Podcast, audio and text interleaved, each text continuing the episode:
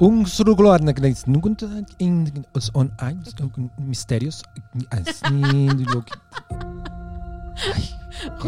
Basta, eso no lo puedes decir al aire. Perdón, me- es que actualmente ya la libertad de expresión.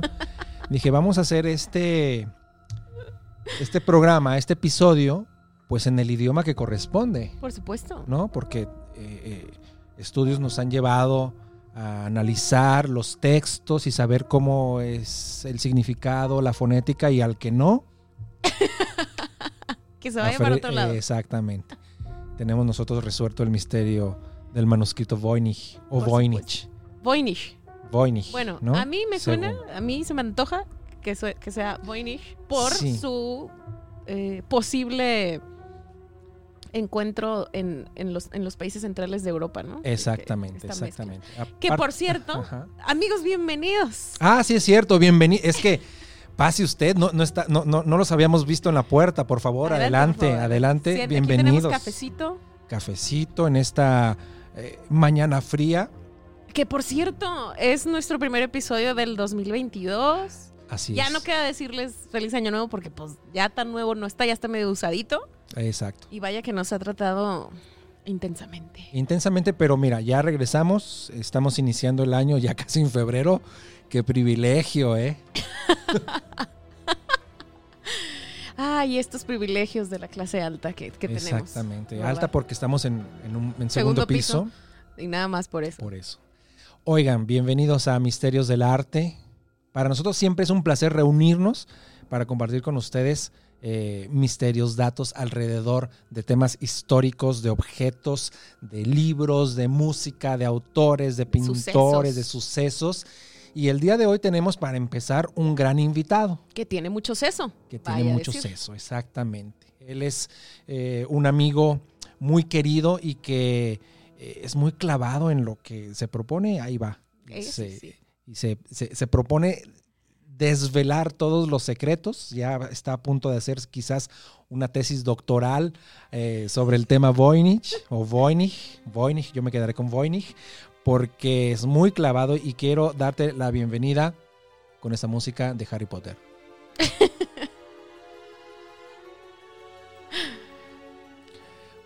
Con nosotros, el maestro Omar Maldonado, guitarrista, programador, este, gran chef, bailarín y más cosas. Pues buenos días a todos, muchas gracias por esa bella introducción. La verdad es que solo me estaba aguantando la risa hasta que me presentaran, porque muchas ocurrencias. Eh, es un verdadero placer estar aquí, estoy muy emocionado en esta sala de la erudición que ya ustedes conocen, Sala de la erudición. con dos grandes eruditos, con la maestra Alejandra y el maestro Joel. Pues muchas gracias por la invitación en esta fría mañana. Como todos ustedes saben, Ale, y a los que nos están escuchando, este, eh, cada uno de los episodios lo elige el invitado. Nosotros tenemos una lista de misterios por desvelar. Y los invitados dicen, ah, me late hablar de esto, tengo un libro sobre eso, estoy analizando las cartas astral en relación a tal compositor, y entonces nos vamos, según ellos elijan, y entonces eligiste este manuscrito, ¿por qué? Ya tenías conocimiento de él, seguramente, y lo viste en la lista y dijiste, vámonos por Voynich, No fue así. Se tardó como tres días en decidir. porque conoce todos los temas. Ah, claro, exactamente. Entonces decía, ¿cuál, cuál, en cuál puedo, cuál, cuál los cuál los veo humillo que- menos? Exactamente. No, pues la verdadera razón es que me pasaron la lista con los temas y yo dije, bueno, es que, ¿cuál elegir? Por eso tardé tantos días, porque estaba entre uno y otro. Y sí, ya había escuchado hablar de este manuscrito, es, este, pues, es muy sonado en, En el mundo en el oculto. mundo oculto, exactamente. Y quise profundizar más, como, como dice el maestro Joel, ya eh, terminé dos tesis doctorales sobre el tema, se publican próximamente. Por acantilado. Cálmate. No me gusta el papel de acantilado. fíjate. Sí, no, ¿verdad? Muy seco. Oi- Oigan, ya entrando en materia, después de cinco minutos que nuestros eh, Cerebros- escuchas están así como que bueno. Ya, sí, aquí ahora empiezan. ¿a qué Perdón, hora amigo. empieza? No, porque tenemos mucho cariño, por eso hablamos así. Pero ya. no es un libro tan serios. antiguo en su descubrimiento, Sí. ¿verdad? Es un libro Relativamente. relativamente nuevo. no el material, no el libro como tal, pero 100 años, un poco más. Sí, no, no, no, ¿Qué tendrá? ¿500? ¿Una cosa así? No, no, no, no, el descubrimiento, Ah, pues el descubrimiento menos. exactamente. Ajá, O sea, sí. estamos hablando de un libro que sobrepasa los 100 años de haber sido descubierto. Entonces, estudios hay, muchísimos, muchísima fascinación, pero Con muy todas las pocos tecnologías resultados. Un buen momento, yo creo, para haber sido descubierto, porque permite haber tenido quizás menos especulación si se hubiera descubierto en el siglo XIX, mesmerismo y todo. No. Se descubre en un siglo en el que las tecnologías se van desarrollando cada vez más y no llegamos a ninguna conclusión. Spoiler alert, Exacto. ¿verdad? no sabemos nada. Punto. No sabemos nada, punto. Y entonces todo este programa trata de teorías que se derrumban una y otra y otra vez. Exactamente. Y cuando alguien encuentra algo, un hilo que podría llevar a, con, este, a una conclusión, o una cantidad enorme de especialistas dice, pues no es cierto. Y así, así seguimos hasta la fecha. Pero bueno, como ya leyeron en nuestra portada, estamos hablando del manuscrito Voynich, este hermoso porque está bien bonito. Está precioso. Nosotros lo compramos aquí para Sala Prisma.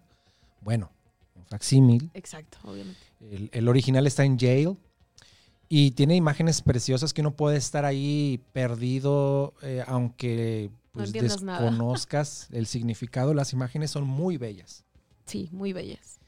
Y la historia del libro se remonta muchísimo tiempo atrás. Y de hecho entra en, en- en- en contexto, entra en este episodio un personaje del cual ya habíamos hablado. Cuando estuvimos abordando el tema del Codex Gigas, estuvimos hablando de Rodolfo II, que era un empecinado amante de lo oculto, de las ciencias extrañas, que para su momento algunas pudieran ser calificadas quizás hasta de brujería, como es la botánica, la astronomía, etcétera, pero que gracias a él se conservan algunos textos, entre ellos el Codex Gigas, que en su momento también lo tuvo este hombre, y también el manuscrito Voynich. Así es. Interesante. Eso me parece muy interesante Sí, porque, siempre hay una conexión, ¿verdad? Exacto. totalmente. Y creo que en cierta forma también parte del misterio de, de este libro es por su historia. Como comentaban, pues es eh, por las manos en las que estuvo, por cómo llegó a donde llegó, que ya hablaremos de eso. Eh, es parte también de todo ese misterio. Pues en qué manos estuvo o qué? ¿Está muy manoseado este libro? Demasiado. Sí. sí. Sí, le metieron mano por todos lados, ¿no? Así es. Ahora, se conoce por, eh, por Rodolfo II, pero ¿quién se supone primeramente las teorías dicen quién lo escribió? Hay una cantidad enorme de teorías de quién lo escribió. Desde Da Vinci hasta... Da Vinci siendo niño, Ah, ¿verdad? claro, sí, sí, sí. Que así apenas se había bajado de la cuna y ya escribía con las dos manos y con los pies. Exacto. Con la boca. Sí. No Ay. era hijo único. Porque como que tiene todas estas características. de- Del niño súper dotado. Sí, mi hijo es muy inteligente. Tan guapo. Ya sabe usar el iPad al año y medio, ¿no? Inteligente, el ingeniero que desarrolló el iPad, ¿no? Para que tu niño lo use. ¿Habrá algún perfil psicológico del pequeño Da Vinci? Ay, seguramente hay un gran estudio al respecto de sus capacidades. Pero entonces desarrolladas a se temprana dice edad. que De Da Vinci, Da Vinci. Bacon, que fue una monja, que alguien este, de otra, una, una, ay, de otra cultura, de otra civilización desaparecida, lo escribió y que se lo dictaron los extraterrestres. O Ya nada más me falta, esa no la encontré, pero ya la digo en este Sí. momento. Es mi, mi Acuña teoría, tu- tu hipótesis, exactamente, ¿no? Mi teoría Alejandrich, que fue un extraterrestre que se lo dictó a algún nativo de Alemania en el 1400. Y pues sí, existen cantidad de teorías, ¿no? Que estaría divertido encontrarnos con o mencionar alguna de ellas, ¿no? La que me llamó la atención y platicábamos antes de empezar justo eh, es la de México, ¿no? Sí, esa es la más disparatada de, las, de todas las que me encontré.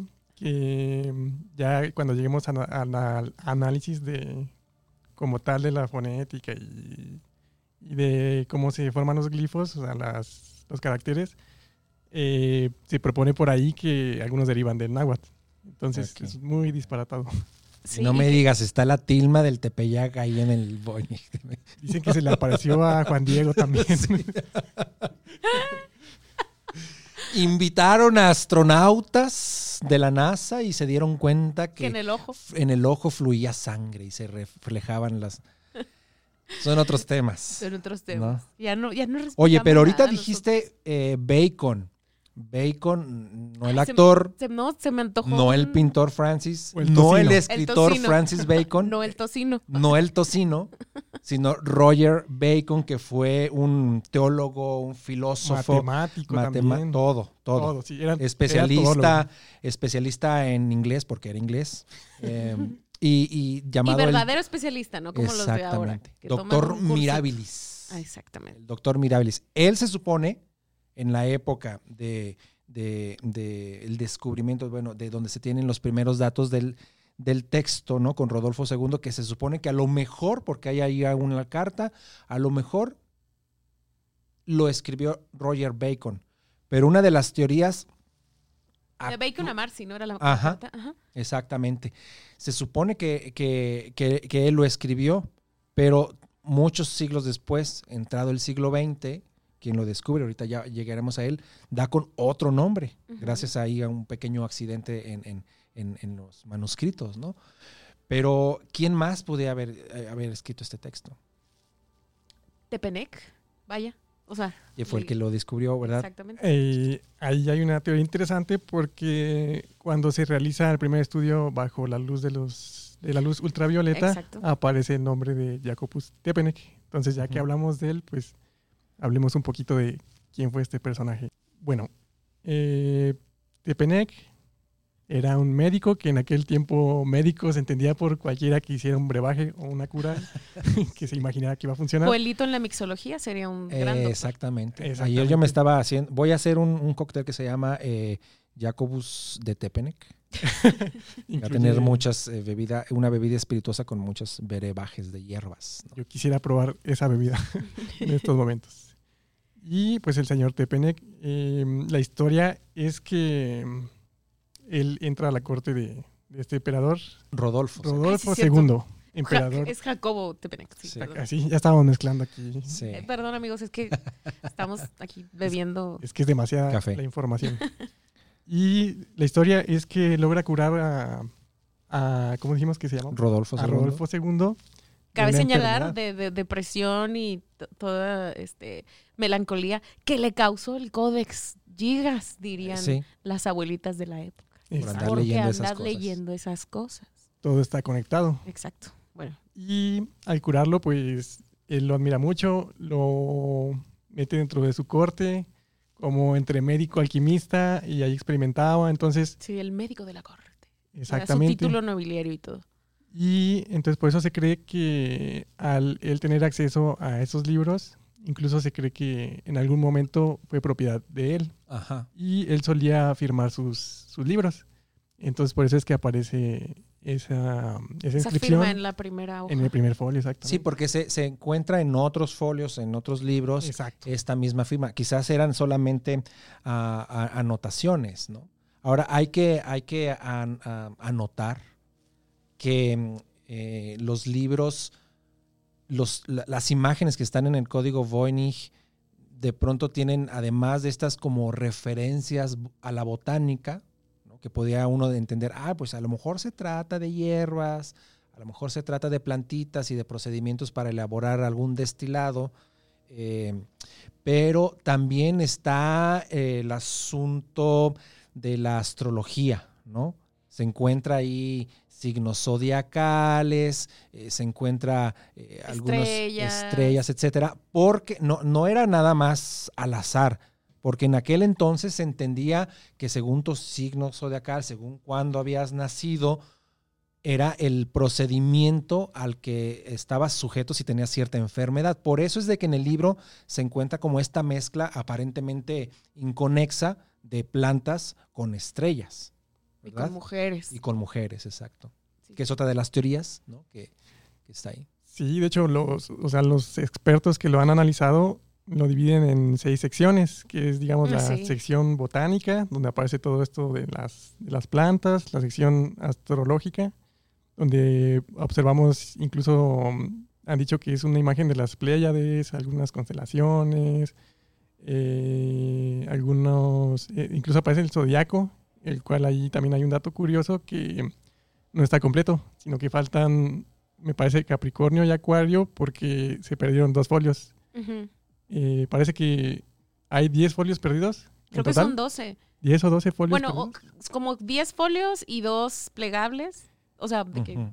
Exacto. Faltan. Porque se sabe porque ya desde por la numeración. por la numeración, desde las épocas de Tepenec, eh, parece que hubo una primera numeración y entonces pues se sabe que faltan algunos de los folios. Así es. Ahora, de estos signos zodiacales, No voy a saber mi horóscopo del día de 1400. sí, no, tu ascendente ya está demasiado. Sí, falta Capricornio. sí. Ay, qué terrible. Ah, es que eres Nunca de enero, sabrás. ¿verdad? Soy de enero. Eres de enero, Sí, es cierto. Feliz cumpleaños, por Ay, cierto. gracias. Qué amable. De esta teoría de que fue Leonardo da Vinci el, el que escribió cuando era niño, lo sacan porque Sí. eh, uno de los signos zodiacales Aries. está Aries, que es el, el- el signo de Leonardo, y luego están dispuestas las mujeres que son 15, En una mesa y entonces dicen, no sé ah, es el 15 de abril, no, no, tal fecha, a la hora. Entonces se supone que Leonardo da Vinci deja allí. Su fecha eh, de su cumpleaños. fecha de, de- de cumpleaños. No, o una fecha importante para él. Ajá. Ahora es absurdo pensar, hoy yo eh, agarro mi libreta y puedo escribir lo que sea, un libro, ya lo habíamos anotado con el Codex Gigas. No es lo mismo escribir un libro en la actualidad que en aquella época en la que era muy caro obtener todos los materiales, como para hacer un trabajo, eh, digamos, sin ninguna intención, sin de, de- manera anodina, ¿no? Así, ay, nomás porque sí. Pues no. De manera lúdica. ajá. Ajá, exactamente. De allí que, que mucho del misterio que ronda el, el texto es, ok, si es de botánica, si es eh, para realizar todos estos eh, menjunjes, para aliviar ciertas dolencias, medicina, pues, Porque está en código. porque está en código. Además que eh, es un libro que se escribió sin errores. O sea, no, no hay una... No le borraron, que está en un material costoso para la época, Ajá. que, que es- o sea, que piel de cordero, bebecito, eh, y con pigmentos también muy, de muy alta calidad. O sea, quien lo escribió, si lo hizo para estar jugando, pues era un privilegiado. Sí. Era un Sí, burgués privilegiadísimo. Y lo chistoso también es, bueno, lo, lo cara- em, ¿cómo se dice? Lo Lo peculiar, lo peculiar. es que se puede pensar que, que los dibujos se hicieron antes que el texto, por la forma en que está escrito sobre el dibujo en los bordes, la, la escritura, que se lee de, de izquierda a derecha, que se escribió de la parte superior hacia abajo, que tiene hojas plegables, o sea, que se desprende, digamos, de una hoja, uno va desdoblando y son, son varios, de cuatro a seis pliegos. Lo cual era muy inusual en esa época. Exactamente. Entonces, o sea, todo eso es abrir, o sea, porque esa es, esa es la respuesta que yo le diría a las personas que dicen, pero ¿por qué lo siguen investigando? Sí. Pues porque está súper interesante, o sea, es, es algo muy peculiar, o sea, es algo que, que, es un misterio y el misterio atrae. ¿no? Sí, así es. Además, hay, hay ciertas contradicciones. La manera en la que está eh, iluminado, en la que está pintado, demuestra cierto control, ¿no? Sobre el color, sobre la mezcla, sobre la aplicación, pues, del color sobre el, el- el pergamino. Pero los dibujos no están tan sofisticados, ¿no? Parecen pintados por un niño. Entonces dice uno, bueno, si Roger Bacon lo dibujó porque estaba haciendo estudios eh, con lentes y eh, en- encuentra ciertas maneras de amplificar.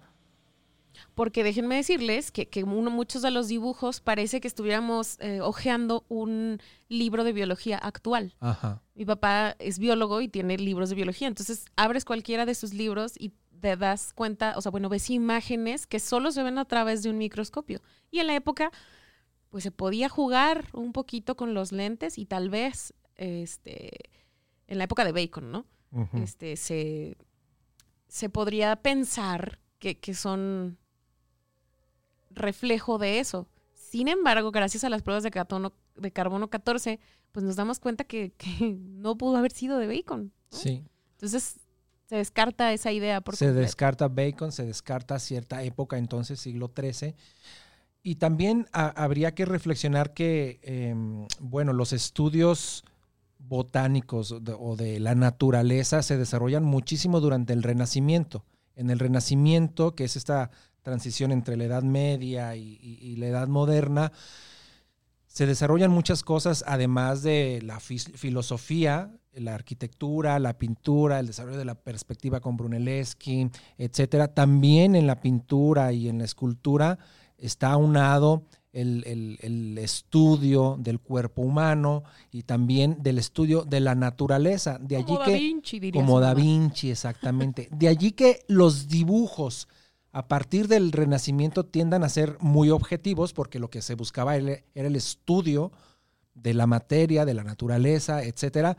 Pero durante la Edad Media, mucha de la escritura, mucho de la representación de, de- de imágenes era más bien simbólica.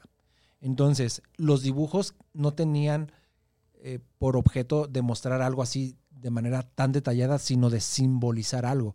De ahí que también los dibujos parezcan o, o no parezcan lo que son, porque quizás por la época, por la Edad Media, lo que se buscaba era más bien el simbolismo de la imagen y no la representación gráfica de Tal tal. Y bueno, haciendo referencia a, creo que no lo hemos mencionado, de, de el origen en sí, es en qué periodo Ajá. histórico situarlo. Eh, como mencionó Ale, después de, de la- de las pruebas, que ahorita me gustaría más entrar a detalle en eso porque hay Ajá. muchísima tela de la cual cortar, pero una de las pruebas que le realizaron, que fue la del carbono 14, para datar la fecha exacta o relativamente exacta, revela ahí un periodo histórico entre 1404, me parece, 1438, 34, 34. ajá. algo así. En ese periodo con una certeza del 95%. Ajá. Gracias a eso, pues se descartan muchas teorías, que si fue de tal, que si fue de, de tal cual, ¿no? Sí, pasando por Athanasius Kircher, eh, que es un personaje de la historia muy fascinante, que se dice que tenía muchos conocimientos sobre lo oculto, también. que intenta descifrarlo y no. Ahora, el código o el, el- el manuscrito Voynich no es porque lleve el título como tal, ¿no? Habría también que recalcarlo Ah, para aquellos que nos están escuchando. Seguramente ya lo saben, pero hay que anotarlo. Es Voynich por quien lo descubre, ¿no? Quien fue eh, Wilfrid Voynich, quien a principios, la primera década, pasando la primera década del siglo XX, descubre este texto y él mismo era botánico, era un interesado en libros viejos, pero Y también raros. hay algo ahí de, de oculto porque no deja muy claro dónde lo descubre. Hay por ahí un lugar de Italia, ¿no? Ajá. Eh, eh, oye, no, o sea, dinos bien. Ah, era un baúl de sea Athanasius Lo compré. Kircher. Ajá. Lo compré por ahí. No, o sea, si quieres vender, si te dedicas a esto, tendrías que ser más específico en la información que das o que obtienes de un texto, ¿no? De dónde Y además le puso su nombre, ¿no? Ajá. O sea, Bueno, seguramente es como, como los cometas y según quien lo descubra le pues ponen. sí, pero ya estaba descubierto. O sea, Pues se redescubre porque estaba allí como en una abadía jesuita, que por cierto, los jesuitas Los siempre y su ansia de conocimiento. eh, que fueron los por que, ello, ¿no? que, que fueron los que lo preservaron o lo conservaron cambiándole las pastas, ¿no? Así es. Que se dieron Ah, cuenta que las pastas estaban llenas de hongos, perdón, de, de gusanitos. de gusanos. Exacto. y- es porque se había podrido quizás es, eh, la, la- la manera en la que estaba, la, eh, ¿cómo se dice? Atado el libro. ¿no? ¿Sí es atado? Se cree que tuvo una primera cubierta de madera por las perforaciones que encontraron en el folio que se solían hacer en, En pergaminos que se hacían con portadas de madera. Y se cree que por eso se pudo haber eh, podrido de alguna forma. Hay marcas de, de, de, de los agujeritos de Sí, los gusanos exactamente. en, en, el, en los folios. Y ya que estamos hablando de ese recorrido histórico, Ay, me dio mucho asco. gustaría Pensar en los gusanitos. Me gustaría darles así un breve recorrido histórico de cómo es que llega desde, es decir, desde su creación, que estamos citándonos a inicios del siglo XV, cómo es que aparece en 1912 en, muy cerca de Roma, ¿no? Ok, perfecto. Pero ¿te parece si antes vamos a un anuncio de, nuestro, de nuestros patrocinadores? Perfecto.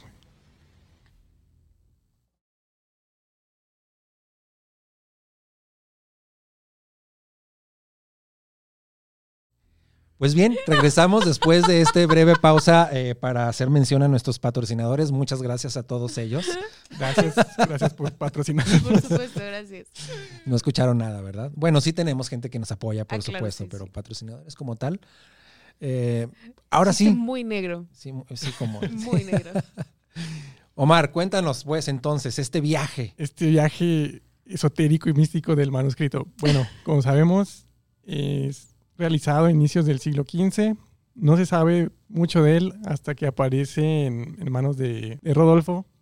Estamos hablando de mediados, quizá o inicios del siglo XVII, 1600 y cachito, Ajá, 1620. 1608 lo descubrí. 1608. Ah, perfecto.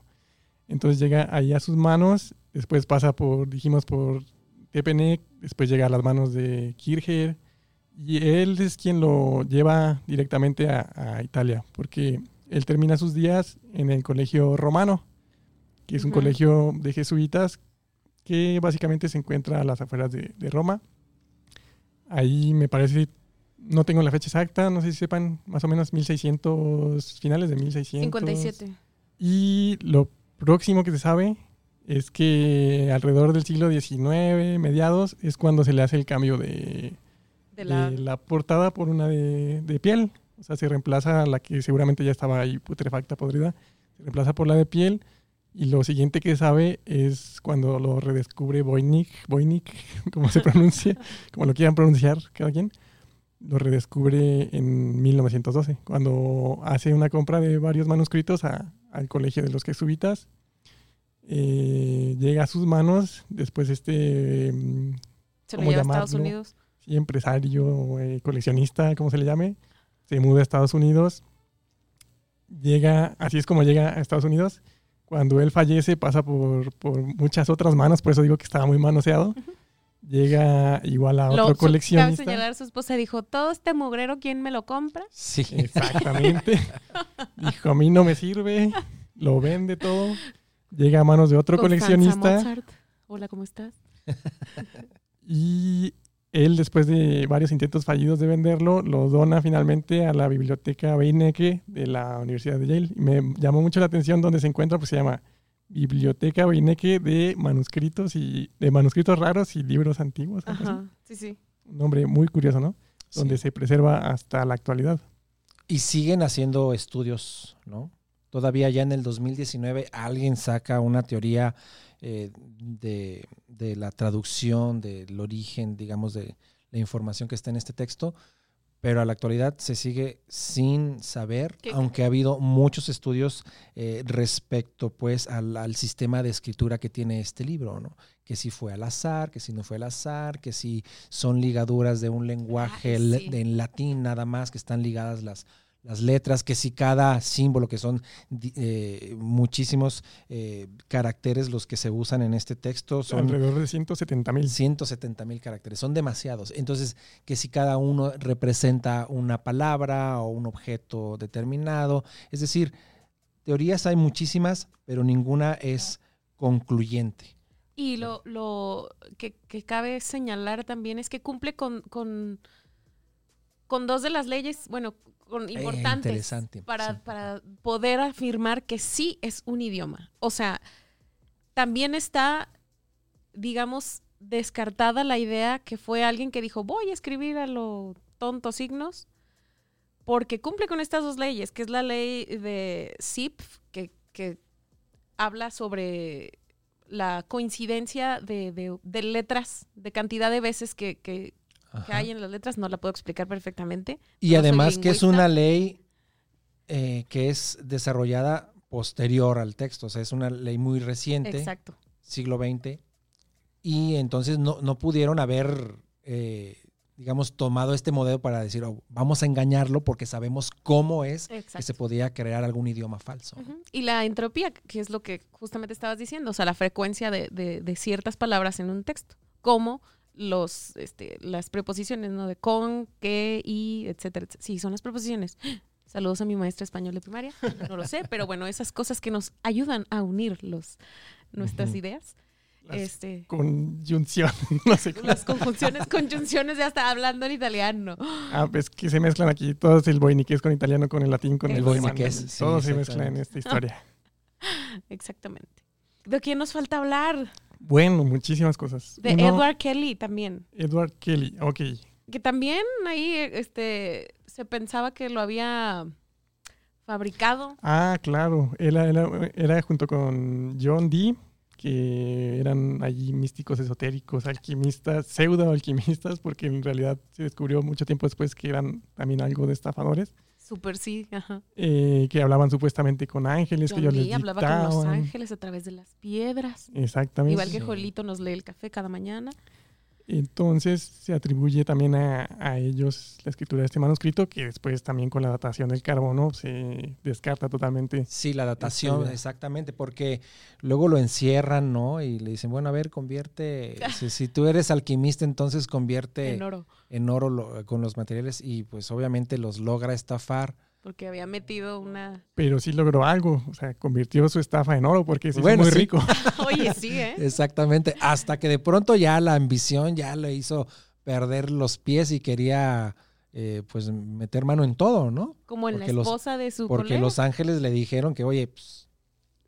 Cambia, cambia la, intercambiamos. espo- la esposa con tu Exacto. compa. Fue ahí donde entonces su compañero dijo, creo que esto no es tan real, me suena más a estafa, ¿no? Como que los ángeles swingers como que todavía no. Sí, No lo convencieron. poliamor. exactamente. Poliamor angelical. Sí, no, sí. En- exacto. Hay un texto, hay un texto del siglo XX que es el Codex Serafinianus, que está escrito por un arquitecto, que es un libro precioso, eh, agotado actualmente en las librerías.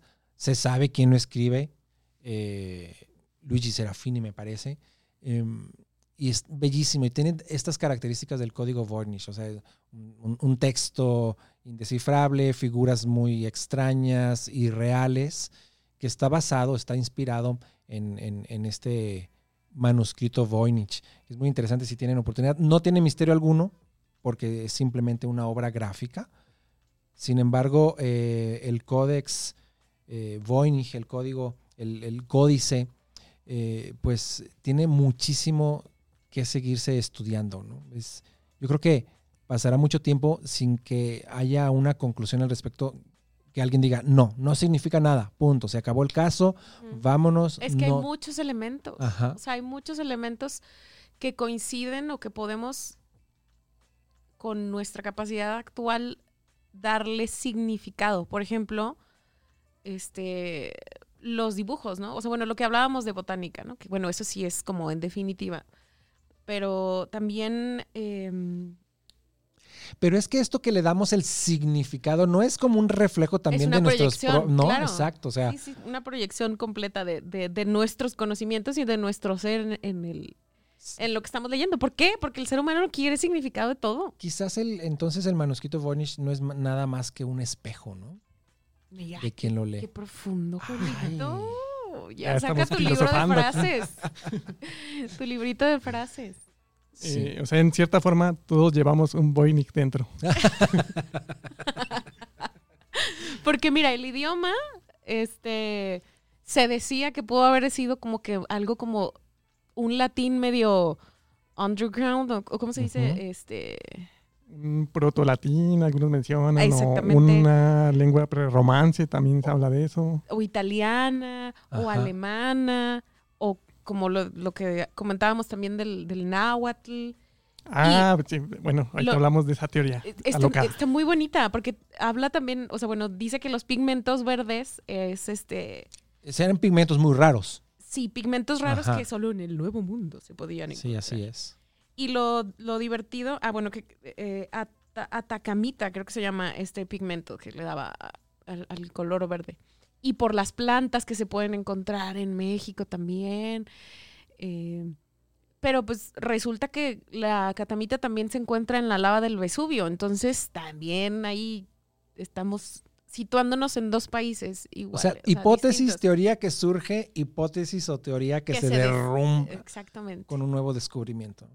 Exactamente. Y hablando ya de las análisis más recientes con los avances tecnológicos, algunos incluso tan recientes como 2014, por ahí la Universidad de Alberta y un equipo de rusos también eh, lo han estudiado ya desde, desde la panorámica de la informática, es decir, Ajá. con programas de ordenador que usan inteligencia artificial, que es este análisis de, de datos que se procesan a una gran velocidad o de muchísimos datos que el cerebro humano no sería capaz de hacerlo, a veces arrojan resultados muy inesperados, ¿no?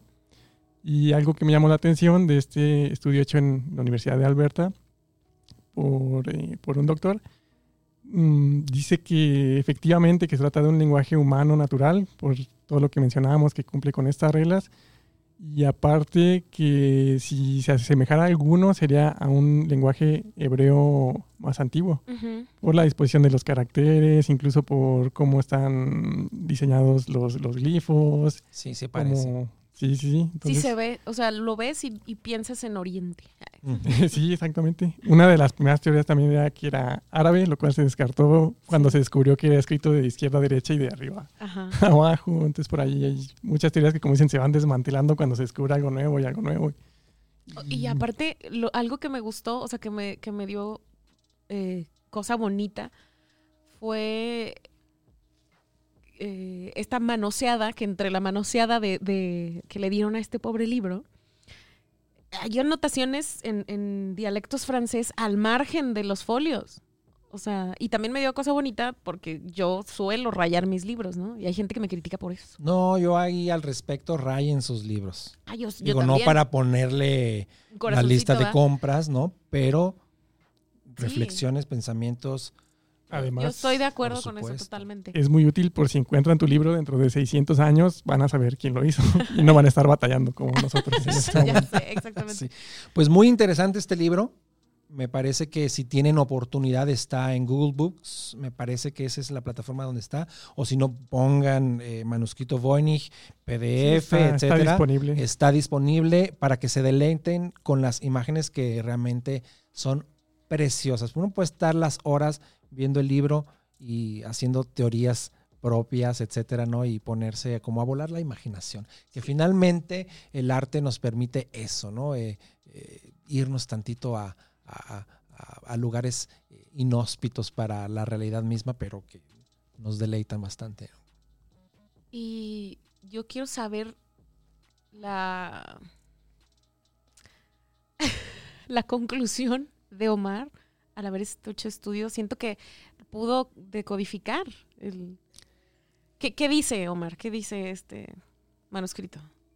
Yo creo que es el diario de Da Vinci. Otra vez. Yo digo que es el, el- el manuscrito de Sor Angélica. Lo encontraron ahí en una... A lo mejor. Sí, ahí tiene, mira, tiene la, la receta perfecta para suicidarte y ascender al cielo. Yo sí creo que es un estudio sobre botánica y remedios. Sí, o sea, No, eso me parece que la- a- apunta hacia allá. todo apunta hacia ello. Eh, por ahí también, ah, porque una de las teorías de porque seguramente estaba cifrado, se cree que está cifrado, es por la época en la que se hizo, ¿no? Porque Ah, claro. Sabemos que en esa época se ocultaba mucho todo este tipo de conocimiento porque era perseguido por, por la iglesia. Entonces sí lo escribió una mujer porque eran las más perseguidas. Pues muy probable que sí. Acusaban de brujería, de brujas.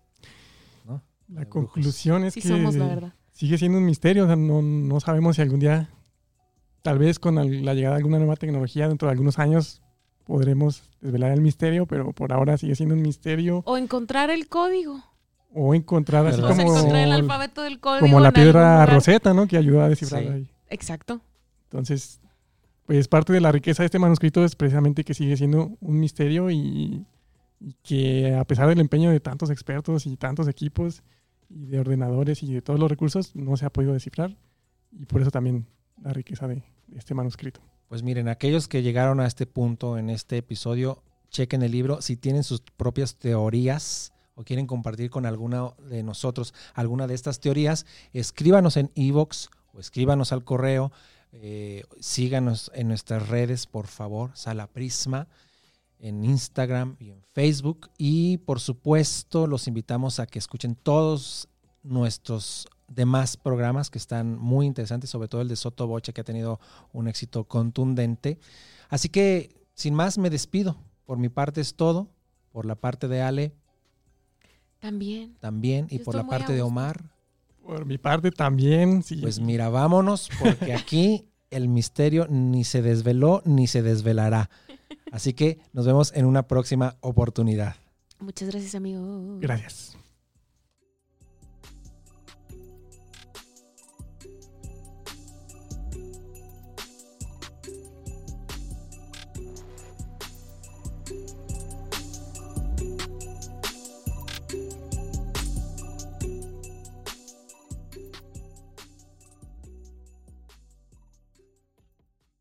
Este programa fue llevado a ustedes por Sala Prisma Podcast. Para más contenidos, te invitamos a seguirnos por nuestras redes.